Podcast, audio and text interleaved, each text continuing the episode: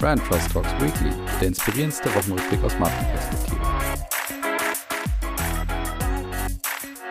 So, liebe Hörerinnen und Hörer, willkommen zurück zu Brand Trust Talks Weekly. Wir sind in der KW 28 und ihr seid zurück bei eurem Lieblingswochenrückblick aus Marketing und Markenperspektive. Ich habe natürlich wieder ein paar schöne Themen für euch vorbereitet. Ich habe leider keinen Gewinner, keinen Verlierer. Ich habe aber fünf Fundstücke dabei, die auch sehr, sehr spannend sind. Auf jeden Fall. Und dann würde ich sagen, nicht groß rummachen, fangen wir mal an, oder? Los geht's. Die Marketing-Themen der Woche. Beim ersten Thema sind wir bei DSDS. Deutschland sucht den Superstar. Ja, das war noch so ein Lagerfeuer-Momente, glaube ich, Anfang der 2000er müsste es ungefähr angefangen haben. Alexander Klavs, an den erinnert man sich auf jeden Fall. An die zweite Gewinnerin, Ellie, erinnert sich der ein oder andere vielleicht auch noch. Aber danach wird's, glaube ich, ein bisschen dünn. Es sind trotzdem ein paar so Stars daraus entstanden, einige mehr, einige weniger. Aber naja, also auf jeden Fall ein großes Format, das lange Zeit für großartige Einschaltquoten bei RTL gesorgt hat. Und jetzt kam die Entscheidung oder wurde bekannt gegeben, dass DSDS in die letzte Staffel geht und dazu auch Dieter Bohlen zurückkehrt. Das war auch eine Überraschung, dass er bei der 19. Staffel nicht dabei war, jetzt aber bei der 20. Staffel wieder zurückkommt. Und jetzt wird natürlich auch gemutmaßt, warum wird DSDS jetzt abgesetzt? Naja, es liegt natürlich daran, dass die Einschaltquoten weit hinter dem zurückhängen, was man ursprünglich mal etabliert hatte. Und da ist man definitiv nur noch so ein absolutes Durchschnittsformat oder vielleicht sogar unterer Durchschnitt, weswegen RTL jetzt entschieden hat, dass dieses Format nicht weitergeführt wird. Es gibt auch unterschiedliche Interpretationen, die ich mir durchgelesen habe, warum das jetzt dazu kommt, warum diese Quoten vor allen Dingen jetzt auch so abgesagt sind. Einige kommen zum Beispiel dazu, dass man auch falsche Entscheidungen bei den Juroren getroffen hat, also zum Beispiel Xavier Naidu oder auch ähm, Michael Wendler, die ja beide ins Querdenkermilieu abgedriftet sind und dass auch dort einfach falsche Entscheidungen getroffen wurden. Aber zum Beispiel auch, dass so dieses Niveau bis hin zu, ich sag mal, auch politischen Witzen und allem möglichen, was so dazugehört, dass das nicht mehr so ganz in die Zeit passt. Grundsätzlich, glaube ich, kann man den ein oder anderen Argument hier auch zustimmen. Ich persönlich habe aber eine andere Interpretation. Ich glaube nicht, dass das Format der Casting-Shows hier irgendwie vorbei ist. Das sieht man auch in so einem Erfolgsformat wie zum Beispiel Voice of Germany, wo erstens die Einschaltquoten passen und zweitens auch so die ganze Werbeplattform nach wie vor sehr, sehr groß ist. Und man auch erkennt, wie attraktiv Voice of Germany ist, daran, welche Sänger und Sängerinnen sich auch dem Thema verpflichten. Also im Finale waren da ja Leute im, im, im Finale dabei, also auch echte Stars oder schon fertige Stars, wie zum Beispiel Ed Sheeran, der, nee, Moment, der hat abgesagt damals aus Krankheitsgründen und dann haben sie irgendeinen nachbesetzt, ich weiß es schon gar nicht mehr genau. Das war schon sehr eindrucksvoll auf jeden Fall. Und daran sieht man, dass die Casting-Shows definitiv noch attraktiv sind. Aber ich glaube, dass der Erfolg bzw. Misserfolg von DSDS daran liegt, dass der Markenkern von DSDS niemals so richtig nachhaltig war. Ich glaube, dass der Erfolg von DSDS natürlich daran lag, dass man ein Unterhaltungsformat hatte, ein neues Unterhaltungsformat hatte, ein Unterhaltungsformat hatte, das auch aus den USA bekannt war und natürlich irgendwie schon in diese tolle Zeit von damals gepasst hat. Aber Ansonsten war die Show nicht nachhaltig auf echte Spitzenleistungen aufgebaut, sondern es war viel auf reine Unterhaltung ausgelegt. Es war viel auf diesen, ja, ich sag mal so Klamauk drumherum, auch auf diese witzigen Castings, nicht auf diese hochklassigen Castings gesetzt. Und auch die ganzen Juroren, inklusive Dieter Bohlen, muss man auch dazu sagen, der das natürlich verkörpert, der passt halt eher zu diesem Niveau, dass man sagt, wir sind zur Unterhaltung da, wir sind aber nicht zur Spitzenleistungsdarbietung da von großartigen Sängerinnen und Sängern, die eben versuchen, über diese Casting-Show auch erfolgreich zu werden. Und ich glaube, dass sich diese Art von Markenkern halt eben nicht sehr lange gehalten hat und irgendwann abgenutzt war, weswegen du am Ende nicht so wirklich dafür einschaltest, weil diese Unterhaltung, ja, diese seichte Unterhaltung, die ist mal ganz nett, vielleicht eine Art von Eskapismus, die da auch treffen und zutreffen kann, aber ich glaube, die ist nicht nachhaltig. Bei Voice of Germany hingegen, da ist noch dieses Lagerfeuer-Moment dabei, da verfolgst du deine Lieblingsstars, die eben echt gute Sängerinnen und Sänger sind, sind. Das gab es bei DSDS natürlich auch, aber da verfolgst du diese Stars halt auf ihrem Weg hin bis zum, zum Sieg und du erkennst eben mehr attraktive Faktoren als nur so eine seichte Unterhaltung und ein paar Lacher nebenher. Und ja, deswegen hat sich Voice of Germany vielleicht für Spitzenleistung entschieden, während DSDS sich eher für die seichte Unterhaltung entschieden hat. Und ich glaube, wie gesagt, dass dieser Markenkern nicht so wirklich nachhaltig war. Ja, das war meine Erklärung, warum DSDS vielleicht doch abgesetzt wird. Und bei meinem zweiten Thema, das habe ich fast im Intro vergessen, da sind wir wieder bei der ja, altbekannten und irgendwann mal neu eingeführten Kategorie von mir, nämlich Neues von Mediamarkt. Ja, und es ist auf jeden Fall noch nicht der riesengroße neue Relaunch oder Markenauftritt, den jetzt einige vom neuen Marketingchef Michael Schuld vielleicht auch erwartet haben. Aber es ist so, das konnte ich zumindest in den Medien beobachten, so ein erster Geschmack vielleicht, wo es denn jetzt beim Mediamarkt auch hingehen könnte. Und zwar haben sie natürlich jetzt eine Sommerkampagne gemacht, die dafür sorgen soll, dass jetzt auch das Sommergeschäft bei Mediamarkt auch nach wie vor brummt. Und dort sieht man ein Pärchen, das sich offensichtlich einen Kühlschrank oder ähnlich, etwas ähnlich Großes bei Mediamarkt gekauft hat, das dann versucht irgendwie ins Auto zu hieven, alleine das aufs Cabrio legt und das Cabrio dadurch dann umfällt. Also man offensichtlich sieht, dass da ein Pärchen ziemlich allein gelassen wurde mit diesem riesigen Kühlschrank. Und die Quintessenz dieses Spots ist natürlich ein bisschen auf Humor ausgelegt und vor allen Dingen auch darauf ausgelegt, dass Mediamarkt natürlich genau in solchen Momenten per Service eben auch da ist. Und was eben zu erkennen ist auf jeden Fall, dass das Thema Humor wieder zurück ist. Das war ja lange ein Stilmittel von Mediamarkt, was sie auch definitiv erfolgreich gemacht hat. Und offensichtlich hat sich Michael Schuld auch dazu entschieden, dieses Mittel auch wieder zurückzuholen. Er ist nämlich auch dafür bekannt, dass er es offensichtlich auch liebt, Marken zu emotionalisieren. Er hat das bei der Deutschen Telekom sehr erfolgreich gemacht und jetzt macht er das eben wieder, diesmal mit Hilfe des Humors. Und was kann ich ansonsten dazu sagen? Einige Sachen haben mich dann schon ein bisschen, ich sag mal, überrascht bis hin zu schockiert. Zum Beispiel, dass am Ende mein Lieblingsclaim, nämlich hier geht's um mich, überhaupt nicht aufgetreten ist. Und das ist kein Zufall aus meiner Sicht. Das kann gar kein Zufall sein. Wenn du einen Claim, wie gesagt, so teuer inszeniert hast und vor allen Dingen etabliert hast, wie das Mediamarkt ja ursprünglich gemacht hat, ich glaube, dazu habe ich genug Worte verloren in den letzten Folgen hier immer mal wieder, dann ist es schon verwundernswert, dass so ein Claim jetzt überhaupt nicht in der Werbung, in der Kommunikation, in dieser Kampagne noch nochmal betont wird. Und das ist für mich ein Verweis darauf, dass offensichtlich da was Neues folgen wird und zusätzlich auch darauf, dass Michael Schuld offensichtlich auch nicht unbedingt Fan davon ist. Zweitens möchte ich dazu sagen, auf jeden Fall der Hinweis, Humor ist keine Markenstrategie. Und deswegen bin ich sehr gespannt darauf, was sich bei Mediamarkt wirklich verändern wird. Also kommunikativ wie auch strategisch. Und zwar muss aus meiner Sicht da schon mehr passieren, als nur die Marke zu emotionalisieren. Das kann sicherlich ein erster Schritt sein, um echte Loyalität, um echte Relevanz zu schaffen für Menschen dort draußen, muss, glaube ich, die Marke zwar emotionalisiert werden, um da schon auch in die Köpfe wieder reinzukommen oder nachhaltig verankert zu werden. Aber danach muss auch servicetechnisch und leistungstechnisch wirklich was passieren. Und da bin ich sehr gespannt, ob man über die Oberflächenversprechen dann auch hinausgeht. Aber ja, das mal so meine Interpretation. Ich bin auf jeden Fall gespannt, was nach diesem ersten Appetizer sozusagen vielleicht auch in Zukunft kommt. Von daher glaube ich, Neues vom Mediamarkt, das bleibt eine Kategorie, die ja gekommen ist, um zu bleiben. Und da haben wir noch einen Klassiker bei uns dabei und das ist Peloton. Und die haben diese Woche bekannt gegeben, dass sie die Produktion auslagern werden an einen taiwanesischen Spezialisten. Das heißt also, Peloton entscheidet hier einen weiteren Schritt, wo sie versuchen, ja, ihre Strategie wieder ein bisschen auf links zu drehen und vor allen Dingen auch darauf zu reagieren, dass sie die Corona-Geschäfte ein Stück weit überschätzt haben sozusagen. Das heißt also einfach nicht gesehen haben, dass das besondere Effekte sind der Corona-Pandemie, warum Peloton da vor einigen Monaten bzw. Jahren außerordentliche Gewinne einfahren konnte.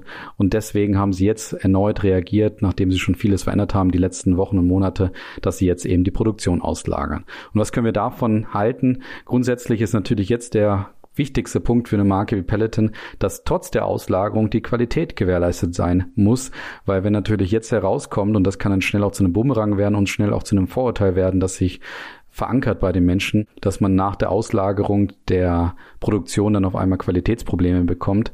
Da sollte man eben tunlichst darauf achten, dass das nicht passiert. Ansonsten muss ich sagen, interpretiere ich den Schritt, wenn eben auf das Thema Qualität geachtet wird, als eher positiv, weil ich glaube, dass sie dadurch eben viel, viel mehr Fokus auf die wirklich wertschöpfenden Bereiche bei Peloton setzen können und legen können. Und das ist zum Beispiel ein Schritt, den man von Espresso bei der damaligen Veränderung ihres Geschäftsmodells auch beobachten konnte. Auch Nespresso hat zu Beginn ihres Geschäftsmodells die Maschinen noch selber hergestellt und sich dann irgendwann dafür entschieden, nur noch die Qualität zu kontrollieren und vor allen Dingen über Lizenzen die Produktion der Maschinen und der unterschiedlichen wichtigen Komponenten dann eben auch auszulagern an echte Spezialisten, um dann dadurch eben auch vollen Fokus auf eine andere Wertschöpfung zu legen. Und warum soll das bei Peloton denn vielleicht nicht auch passieren? Dass die Marke spannend und attraktiv ist, dass das Geschäftsmodell attraktiv ist, dass das Produkt an sich attraktiv ist mit dem gesamten Ökosystem drumherum. Ich glaube, da gibt es keine zwei Meinungen. Und deswegen glaube ich, dass dieser Schritt definitiv ein richtiger ist. Und deswegen bin ich sehr gespannt, was bei Peloton da in Zukunft noch passieren wird. Ja, und damit kommen wir schon zu den Fundstücken diese Woche. Die Fundstücke der Woche. Und wir starten mal wieder mit einem Wacken-Fundstück. Da hatte ich ja, glaube ich, schon vor ein, zwei, drei Wochen Gerolsteiner hier, die auch bei Wacken ja als Sponsor auftreten werden mit dem Elixier, glaube ich, hieß es damals, das Antikater-Elixier oder so ähnlich. Und jetzt wird Haribo ebenfalls als Sponsor sozusagen auftreten dort und hat dazu einen schwarzen Goldbären erfunden, der natürlich den Heavy-Metal-Fans vor Ort ganz besonders schmecken soll. Und diese Sonderedition gibt's eben für 99 Cent dann auch online zu kaufen in den Haribo-Shops. Und es wird sie natürlich auch exklusiv für die Festivalbesucherinnen und Besucher vor Ort geben. Also da wird dann auch so eine Art Stand von Haribo auch stehen, wo sie einerseits natürlich diese Beutel wahrscheinlich verkaufen, also die, die schwarzen Goldbeerenbeutel, aber zusätzlich wird's auch so eine Art eigene Bühne geben, wo man dann die Defender auf Frohsinn spielen kann. Und das ist eine tiefschwarze aus Mahagoniholz mit viel Liebe zum Detail handgefertigte E-Gitarre in Goldbeerenform tatsächlich. Und der Clou daran ist, dass es nur sechs Exemplare gibt, die für Haribo eben angefertigt wurden und die ja auf unterschiedliche Art und Weise, so schreibt der Horizont, ihren Weg zu den glücklichen Musikerinnen und Musikern finden wird, wie eben Haribo mitgeteilt hat. Und das finde ich an sich von der Idee schon sehr spannend, dass sie sich da richtig was überlegt haben, wie sie die, die ja, dieses, dieses Sponsoring auf Wacken selber eben wirklich aktivieren können. Das ist ein wichtiger Schritt bei einem erfolgreichen Sponsoring. Ansonsten die Idee natürlich des schwarzen Goldbären finde ich schon auch auch spannend. Ich fand diesen Connex von Gerolsteiner vor ein paar Wochen da schon nochmal spannender in dem Zuge. Aber trotzdem muss ich sagen, interessante, lustige Aktion, die definitiv Fundstückcharakter hier aufweist. Bei dem Video, das dazu gepostet wurde von Haribo, da hätte ich mir ein anderes Narrativ gewünscht. Ich habe mich nämlich gewundert, weil in diesem Video sieht man einfach nur einen Musiker hm, spielen und dann sieht man, wie der Haribo Goldbär von Goldbär eben zu einem schwarzen Bären sich verändert. Und da hätte ich mir gewünscht, da hätte man auch dieses, diese tolle Spots von Haribo auch nutzen können, wo die Erwachsenen dann mit so Kinderstimmen miteinander reden. Und das hätte doch eigentlich super zu Wacken gepasst, dass da so ein paar Heavy Metal Fans sich unterhalten und dabei die schwarzen Goldbeeren essen. Aber vielleicht kommt das ja auch noch. Und falls ja, dann könnt ihr auch sagen, das Narrativ, die Idee kam vielleicht aus diesem Podcast. Und beim zweiten Fundstück sind wir bei Gustavo Gusto, der Pizza-Hersteller, der auch während Corona immer wieder für interessante Fundstücke hier gesorgt hat.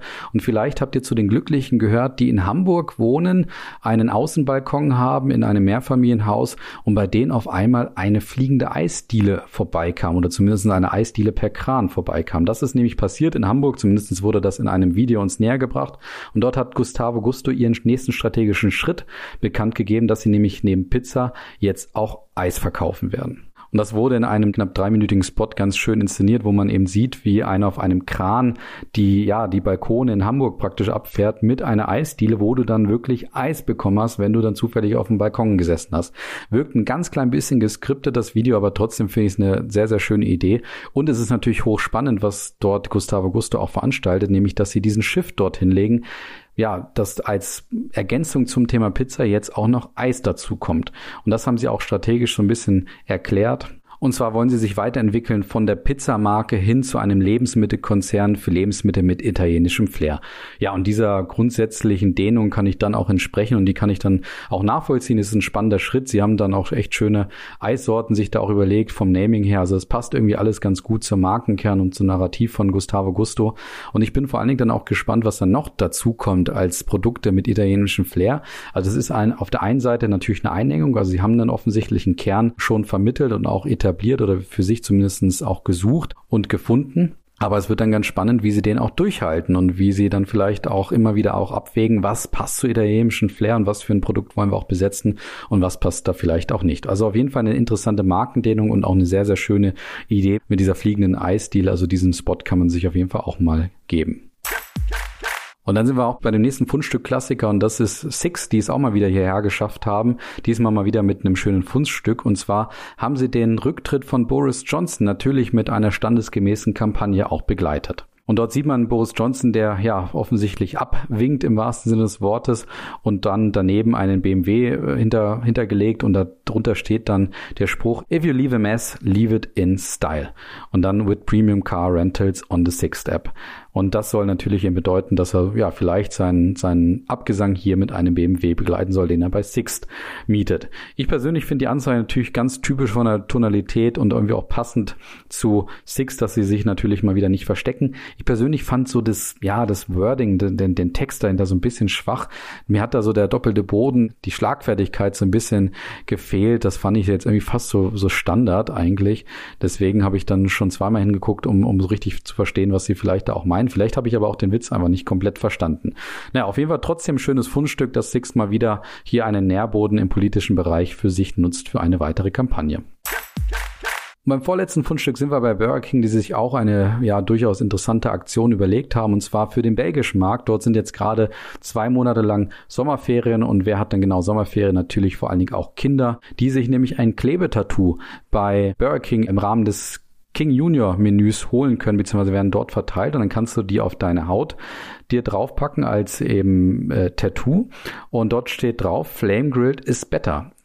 Der Punkt dahinter ist allerdings, wenn zu starke UV-Lichtbestrahlung darauf landet, dann entsteht dort eine zusätzliche Botschaft, die nämlich sagt, But you are not a Whopper, protect your skin. Und das ist natürlich eine sehr, sehr interessante Botschaft, die darauf auch aufmerksam machen soll, dass man sich doch bitte mit Sonnencreme eincremen soll, wenn man UV-Licht im ausgesetzt ist. Und das finde ich eine schöne, interessante, auch spannende Aktion, die sie wunderbar irgendwie mit Burger King und dem Thema Flame Grilled und so weiter verbunden haben. Und du kannst sogar in einigen Restaurants jetzt auch Sonnencreme dazu bekommen. Das ist dann natürlich ein Schritt, der sehr weit ist, aber trotzdem finde ich die Aktion definitiv fundstückgerecht, wie sie hier auf das Thema UV-Strahlung beziehungsweise auf den wichtigen Punkt des Eincremens auch aufmerksam machen. Und dann sind wir beim letzten Fundstück heute und das ist, kommt von True Fruit mal wieder. Auch die sind der gern gesehener Gast hier und die haben sich mal wieder für den Sommer auch einen nächsten Shot überlegt. Das machen sie jetzt ja schon seit einiger Zeit und diesmal partnern sie oder kooperieren sie dort mit Ahoy Brause und die kennt ihr natürlich auch und deswegen hat jetzt True Fruit und Ahoy äh, einen gemeinsamen Shot rausgebracht, der zum Beispiel nach Waldmeister schmeckt. Das war früher meine Lieblingssorte bei dem Brausepulver oder auch Ahoy Shot Himbeere und auch Ahoy Shot Zitrone. Und Ahoy sucht damit auch einen weiteren Weg, auch relevanter zu bleiben. Das machen sie schon ganz gut die letzten Jahre, indem sie zum Beispiel auch auf TikTok ganz erfolgreich unterwegs sind. Und da passt natürlich dann so eine Marketingaktion gemeinsam mit True Food auch ganz gut zusammen. Und in dem Sinne würde ich sagen, guten Appetit bei dem Shot und bei dem Thema True Food trifft auf Ahoi Brause. Ja, und damit verabschiede ich mich dann auch schon ins Wochenende. Denkt ans Eincremen bei der Sonne, auch egal, ob ihr jetzt ein Tattoo von Burger King habt oder nicht. in dem Sinne würde ich sagen, schönes Wochenende, macht's gut, freue mich, wenn ihr nächste Woche wieder einschaltet. Ciao.